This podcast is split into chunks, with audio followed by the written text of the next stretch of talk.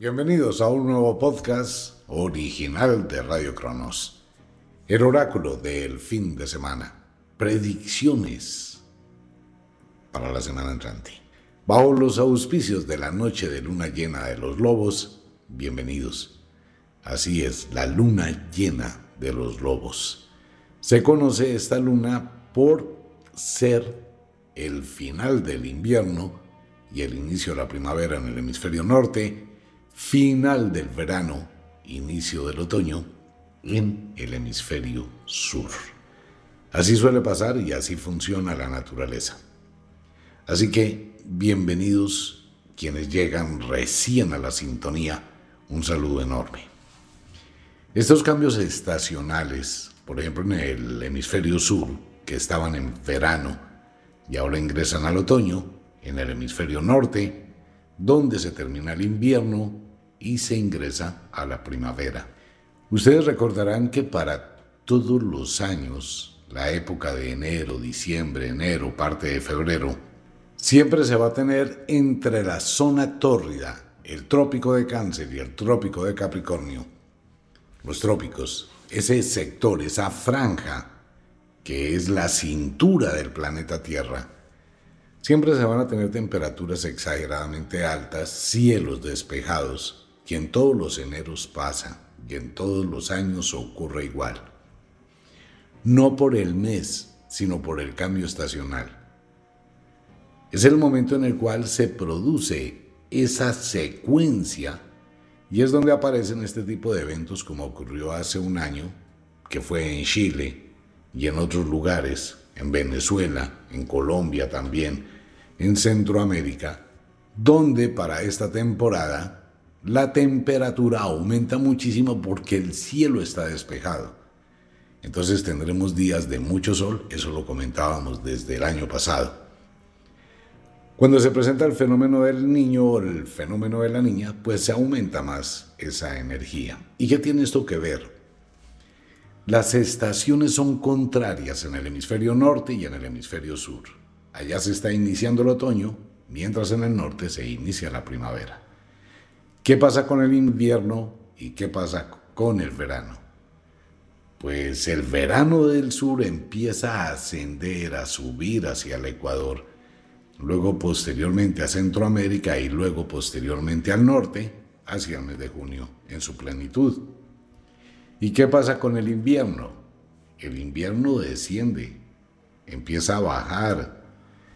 Cuando sube el verano, desciende el invierno, pues se produce el choque de energías sobre los trópicos. Y es cuando se presentan una cantidad de situaciones climáticas que son severas. Entonces es muy fácil llegar a decir que estas temperaturas altísimas pues son relativamente normales, no obedecen al cambio climático. Eso sí lo está utilizando mucha gente como una bandera. ¿Por qué? Porque las personas normalmente se les olvida ese tipo de fenómenos climáticos que actúan en la naturaleza y que son normales. Básicamente uno puede atribuirle a esto una cantidad de cosas si existe ignorancia en quien lo escucha. Pero les pido el favor, no me crea nada.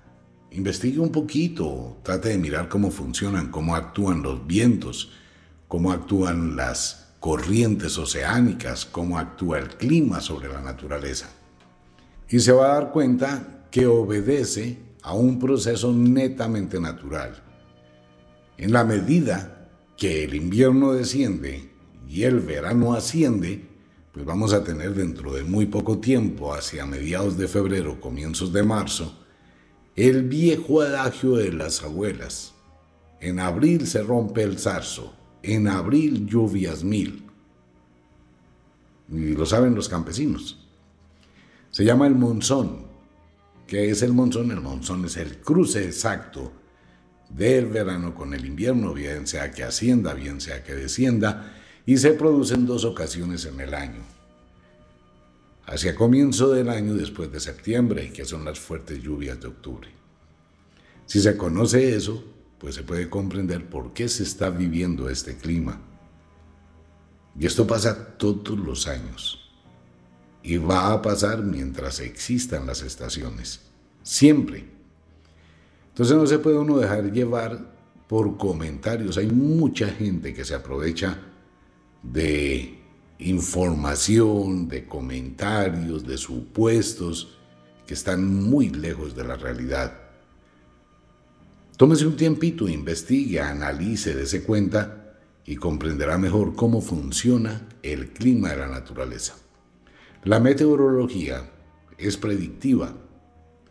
Por eso los meteorólogos van anunciando, tenemos tales tiempos de calor, tales tiempos de sequía, tales tiempos de inundaciones, como la que acaba de ocurrir en San Diego, California, y la que vendrá durante este fin de semana y la semana entrante para el sur de los Estados Unidos, allá en el Golfo de México y en la costa este mexicana. Todo sobre el Golfo de México. Tendremos algunas tormentas, fuertes vientos. Y fuera de eso, pues también muy fuertes lluvias que van a llegar al sur de los Estados Unidos durante los próximos días a partir de este momento. Ya lo miraremos un poquito más de fondo en el oráculo. Como por ejemplo en Jackson, como en Nashville, todo este sector centro de los Estados Unidos y las fuertes tormentas que también van a estar al sur de los Estados Unidos sobre San Antonio, Houston, etc., forman parte de lo que estamos hablando, de esa variación de clima. Esto es solamente informativo, pero le pido el favor, cuando escuche toda esa cantidad de cosas apocalípticas, que el planeta se va a acabar, que la vida se va a acabar, que estamos al borde de que el planeta Tierra se calcine y se cocine, pues no es tan real. Ahora, cuando se producen estas altas temperaturas, pues hay una muy alta evaporación de las aguas, por eso se produce sequía. Pero no quiere decir que el agua dulce se esté acabando como empiezan a promulgar algunas personas, como hacen comentarios. Entonces la gente que no conoce, pues empieza a llenarse de una zozobra innecesaria. Pues sí, el agua dulce se va a acabar, pues se muere la vida. Y eso lo están utilizando mucha gente como bandera, ¿no? Y hablando y dicen unas cosas que son totalmente incoherentes. Piense por un momento en lo siguiente, ya lo he comentado en la radio muchas veces, la misma pregunta. ¿Cómo se podría acabar el agua en la tierra? ¿Cómo se podría destruir el agua en la tierra? Según la geología, la tierra fue creada hace 4.300 millones de años. Unos 4.200 millones de años atrás, o sea, solamente 100 millones de años de diferencia, apareció el agua. ¿Cómo? Nadie lo sabe. Hay muchísimas versiones del tema. La misma cantidad de agua que apareció en la Tierra hace cuatro mil y pico de millones de años es la misma cantidad de agua que hay hoy en día. El agua que se ha gastado de la Tierra es el agua que han llevado algunos cohetes al espacio de lo contrario, piense en la forma que usted quiera. Recurra a todo su conocimiento y sabiduría. Piense en alguna forma de acabar con el agua. No existe, humanamente, la manera de acabar con el agua. Destruirla. No hay. El agua no se acaba. Se transforma y cámbiala como usted quiera. Ahora, ¿Podemos contaminar el agua? Sí, claro. ¿Podemos represar el agua? Sí, también. Y eso es lo que se ha hecho, que es un error gravísimo para la humanidad, que son las represas, las gigantescas represas alteran muchísimo el clima. ¿Por qué? Porque producen sequías. Río abajo de la represa, pues todo eso se muere. Claro, se necesitan represas para crear energía. Ok, todo eso está muy bien. Pero cuando se rompe el equilibrio, pues todo se daña, ¿no? Entonces el agua no se va a agotar. ¿Quiere agua? Espérese un poquito al mes de febrero, finales de febrero, marzo y abril, y se va a dar cuenta de la cantidad de agua que vamos a tener. Les recordaré este oráculo. Bien, por el otro lado, Llega el curso de preparación de pociones mágicas para la gente que le gusta el mundo del misterio, el mundo de la magia y toda esa serie de secuencias, aceites mágicos, pociones mágicas, filtros y todo eso, cómo se hacen, cómo se preparaban desde la antigüedad, de acuerdo con las estaciones, de acuerdo con la fase de la luna. Ese es el curso que llega a los podcasts exclusivos de Radio Cronos.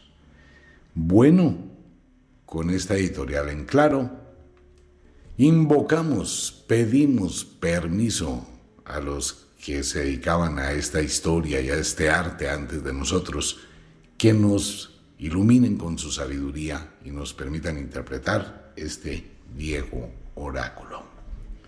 Así que bienvenidos. Veamos como siempre tres golpecitos para abrirlo y conectarnos con ese mundo. De recuerdo, el oráculo tiene tres partes, los hinos, que son los eventos que van a ocurrir sí o sí, donde no prima la voluntad humana. El lado mágico que se encarga de entretejer destinos. Y el destino que se construye con base en las decisiones que cada uno toma de acuerdo con lo que considera. Hay destinos individuales y hay destinos colectivos, como la gente que va en un avión y depende del piloto. Y el piloto a su vez depende del controlador aéreo. Si se da cuenta, uno pone su destino sin saberlo en muchas manos. Y los destinos colectivos pues es igual con los gobernantes, con todo este tipo de cosas. Bien, bajo una noche de luna llena, lo cual nos quiere decir que estaremos entrando entre la fase de plenilunio interfase a la noche de cuarto menguante de la semana entrante, cambiarán muchísimo las energías. Y estas energías se van a sentir de una forma muy fuerte, con una serie de influencias que pueden llegar a alterar la conciencia, la mente, las decisiones y los estados emocionales. Felicitaciones a las mujeres que están menstruando bajo la luna de los lobos. El clima, como lo hemos estado comentando en el oráculo siempre, tiene expansión y contracción. Y de eso hablamos. Los días anteriores se expandió el invierno muchísimo, muy bajas temperaturas en todo el mundo. En Rusia se, se produjo una baja de temperaturas violentísima la semana anterior.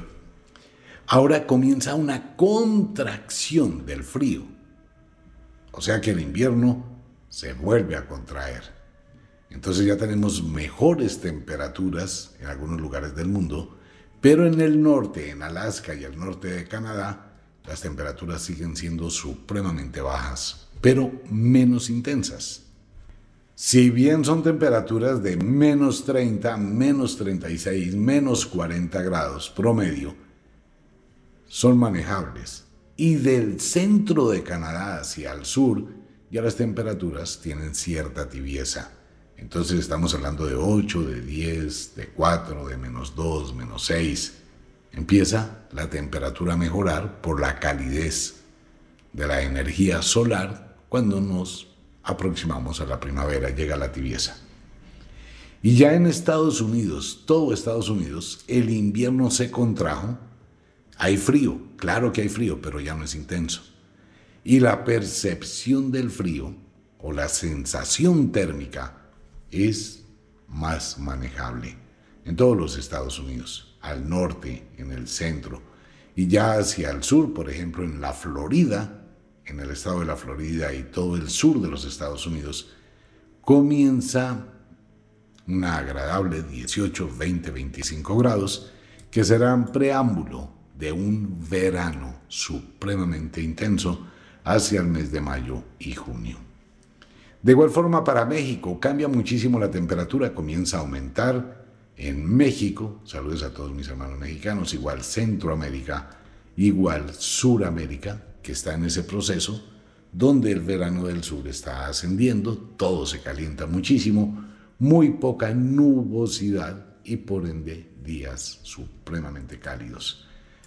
Rusia, sigue congelada Rusia.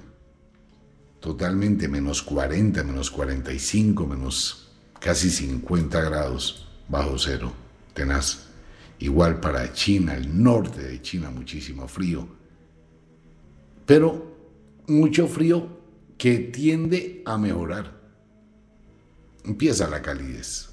Tendremos otra expansión del frío en unos días, pero no será ya tan intenso, sino simplemente se va recogiendo. Igual el frío llega también para el norte de Europa. El Medio Oriente, pero es más manejable, ya es menos 4 grados, menos 6 grados, menos 1 grado, y empieza a ser más llevadero, más fácil. En Noruega, temperaturas muy bajas, no como antes. Menos 15 grados, pero allá llegó a estar a menos 30. En Londres, en Inglaterra e Irlanda, saludos a Carolina la brujita de Radio Cronos. Te amo mucho, Caritor. No se preocupe que ya el frío comienza a ceder y estarán bajo unos agradables 8, 10, 12 grados. Y por la noche descenso a 6 o a 7.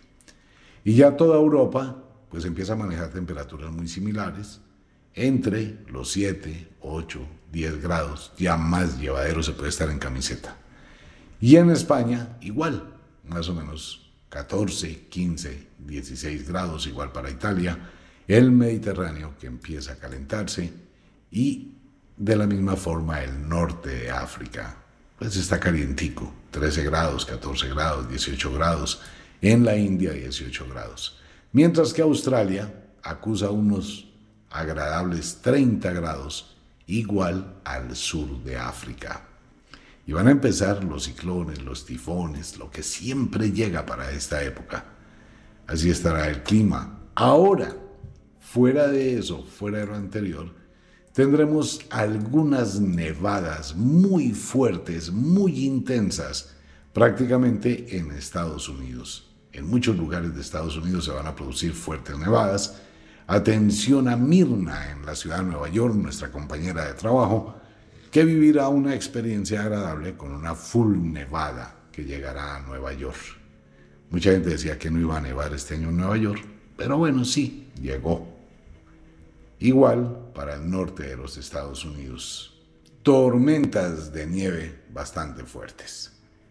Para Europa, solamente allá en la frontera entre Francia Italia y Alemania, pues se van a presentar grandes nevadas, igual para China, igual para otros lugares del mundo y en Rusia también fuertes nevadas, pero ya es la agonía de el invierno. Prácticamente llegará nieve en todo Noruega. Tendremos informes, señales de lo que va a pasar. Se presentarán deslaves en el mundo, fuertes deslaves, caída de rocas, sigue lo mismo que hablábamos anteriormente. En algunos lugares se presentan estos derrumbes, hay demasiadas construcciones en la ladera de las montañas y todo esto empieza por su propio peso a caerse. Así está más o menos el clima en el mundo. Tendremos tormentas en Brasil fuertes tormentas para Brasil, fuertes tormentas para Perú, lluvias intensas en Ecuador, mucha lluvia intensa en la costa pacífica colombiana, fuertes lluvias en la Amazonía colombiana. No es solamente el calor. Esto simplemente es algo muy temporal, muy pasajero de estos cielos despejados, que simplemente se van a ir opacando en la medida en que pasan los días y es una ola que transita, ya se darán cuenta. Investigue, por favor, lea. Esto le puede ayudar a comprender qué está pasando. Tenemos un problema muy serio en el mundo con esta luna llena y son los movimientos telúricos. Toda la zona del cinturón del Pacífico está activa, toda. Y esto va a generar que en los próximos días, bien hacia el fin de semana o a la semana siguiente, pues podemos tener movimientos telúricos en cualquier parte del mundo, lo he dicho, no se pueden predecir los terremotos. Nadie puede predecir nada. Simplemente interpretamos un oráculo donde aparecen una serie de sombras y tratamos de dar eso, una interpretación. Quiero aclarar un punto, no soy adivino. Simplemente interpreto un oráculo, no más. Terremotos. Bueno, terremotos tenemos zonas, puede volver a temblar o a producirse un terremoto en China. Hay muchísima acumulación de energía, aunque se ha estado liberando. Igual en el Medio Oriente. Todos los sitios que estoy nombrando son sitios donde existen posibilidades que ocurra un terremoto. España, Italia, Japón, todo lo que es el cinturón del Pacífico. Absolutamente todo está en Australia. Igual en Alaska, igual en California, lo que pasó en San Diego con semejantes inundaciones. Todo lo que viene desde Alaska por la costa de la falla de San Andrés, la falla de los Cocos, la falla de Nazca, todas estas fallas pueden llegar a producir eventos telúricos a la pregunta, ¿volverá a temblar en Colombia? Sigue temblando en Colombia. Ah, quiero recordarle una cosa a muchos oyentes. Hay dos tipos de temblores o dos tipos de movimiento telúrico. Todo movimiento de tierra se le conoce como terremoto. Terre significa tierra, moto significa movimiento sin importar la magnitud. Así sea de magnitud 2, 2.5, 3, 10, todos son terremotos, todo es movimiento de tierra. Pero existen dos tipos de sismos. Uno es el sismo de las placas tectónicas, el choque, el roce, el destrave de las placas tectónicas, ese es uno, y el otro son los sismos por la fractura volcánica. Son dos sismos diferentes. Entonces, donde hay muchos volcanes, pues se producen también movimientos telúricos. Y quiero contarle a toda la audiencia que en este momento, a hoy, la gran mayoría de volcanes en todo el planeta Tierra están activos por culpa de esta luna. Y esa actividad volcánica normalmente viene acompañada con movimientos telúricos y viene acompañada con otro tipo de eventos. Seguirá temblando en el mundo. Estamos atravesando un periodo de mucha fuerza. Dos versiones. Esto no es local, o sea, esto no es exclusivo de la Tierra también está pasando en Marte, en Júpiter, también está pasando en Mercurio, donde hay unas explosiones impresionantes. Está pasando en todo el sistema solar, incluyendo nuestro Sol. Y hablando del Sol, los próximos días tendremos fulguraciones solares, eyección de la masa coronal, aparición de una serie de manchas solares que son indicadores del cambio que tiene el Sol y que esto va a afectar el clima de la Tierra. La semana entrante tendremos alteración en las comunicaciones probablemente por ello. Con lo anterior, se pueden presentar mareadas altas en algunas costas. El mar, muy picado, puede ingresar a las zonas costeras. Hay que estar muy atentos con este tipo de situaciones. Ahora, atención para Sudamérica y para otros lugares del mundo. Cuando estas fuertes temperaturas se presentan, los vientos se vuelven huracanados. Mucha atención a todos mis amigos en el centro de Colombia. Mucha atención a mis hermanos en Venezuela. Mucha atención a todos mis amigos en Centroamérica. A toda la gente en México sobre la costa este mexicana. Porque vamos a tener vientos fuertes, muy muy intensos por allá en Tampico, en México, Poza Rica de Hidalgo también en México, en Veracruz, en Ciudad Valles, en San Andrés, en Tierra Blanca. Se va a sentir los fuertes vientos en Reynosa, México también. Y ya lo que es hacia Houston se puede presentar muy fuertes tornados al sur de los Estados Unidos en los próximos días. Es una situación complicada. Los vientos, los vientos en Colombia estarán produciendo grandes situaciones complicadísimas, levantamiento de ventanas, ventanales, techos, todo esto. Y hay que estar atentos con lo que puede pasar en Montería, Caucasia, Pártado y Quibdó, en Colombia, Tuluá, a todos mis amigos en Cali, les envío un saludo gigantesco. Les puede llegar mucha agua, pero agua es agua, dice el oráculo a partir de este minuto. Dice la magia que todo viene por tres, seguirán muriendo políticos, en algunos lugares del mundo. La situación se sigue complicando muy profundamente en Latinoamérica. Situación complicadísima en Argentina. El choque de trenes en Argentina es tenacísimo a nivel político.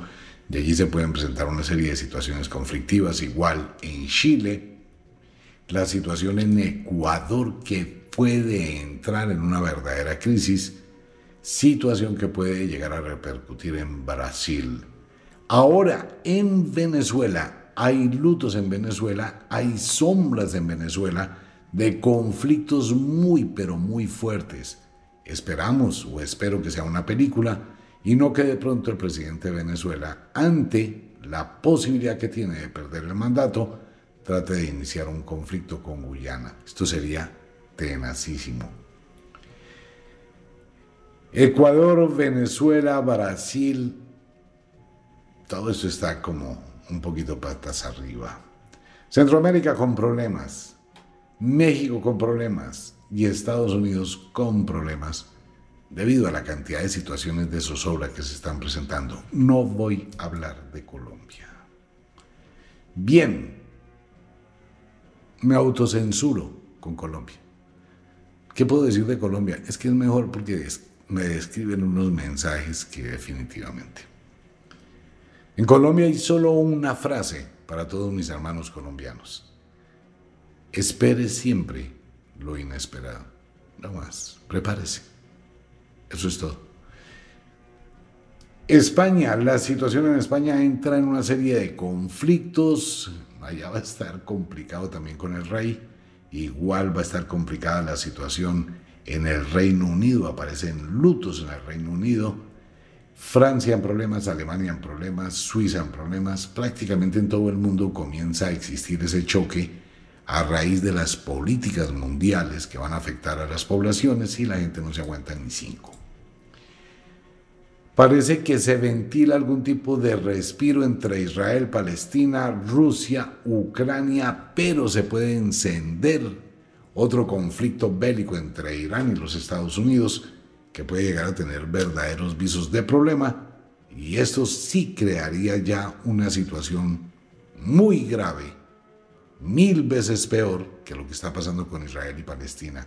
El Medio Oriente a punto de estallar hay una acumulación de energía La implosión política hace relación cuando un gobierno que maneja mal, que no tiene norte, que no tiene horizonte, que no tiene administración, que no sabe para dónde va, improvisa demasiado, se crea un conflicto entre los partícipes de ese gobierno y un ataque interno. Se empiezan a pelear unos con otros, hacen chanchullos, se roban la plata, eh, tratan cada uno de por su lado mirar cómo arregla, cómo esconde, todo esto, ¿no? Entonces se llama una implosión política. Cuando el gobierno internamente empieza a autodestruirse, autoaniquilarse y no hay armonía.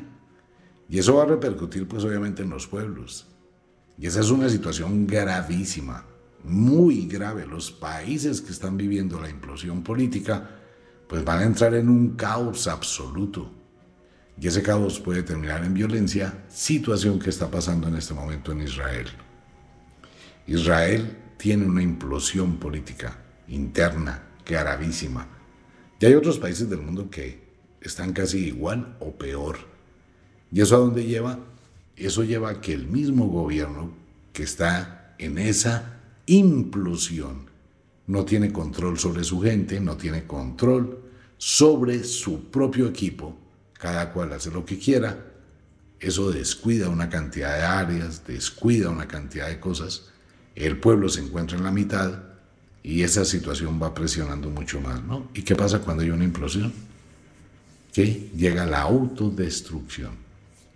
Así está pasando en algunos países y ante todo la situación en Israel. Mucha gente que no está de acuerdo con que continúe esa guerra contra la franja de Gaza en Palestina. Algunas personas dicen que se le fue la mano, otras personas dicen que tiene todo el derecho a la defensa, hasta dónde llega el límite de la defensa. Pues bueno, así está el mundo. La música de luto, pues resalta eso en el oráculo Simplemente hay algunas personas muy especiales que formaron y dejan una huella grandísima en la humanidad, ante todo en el mundo romántico, pues simplemente terminan su ciclo y parten de este mundo. Les recuerdo que dentro de la magia todo viene por tres, todo. Las muertes de políticos, muere una persona de la política, muere otra y llega otra tercera. Un terremoto viene por tres. Accidentes aéreos, se abre la puerta con accidente aéreo y son tres prácticamente seguidos.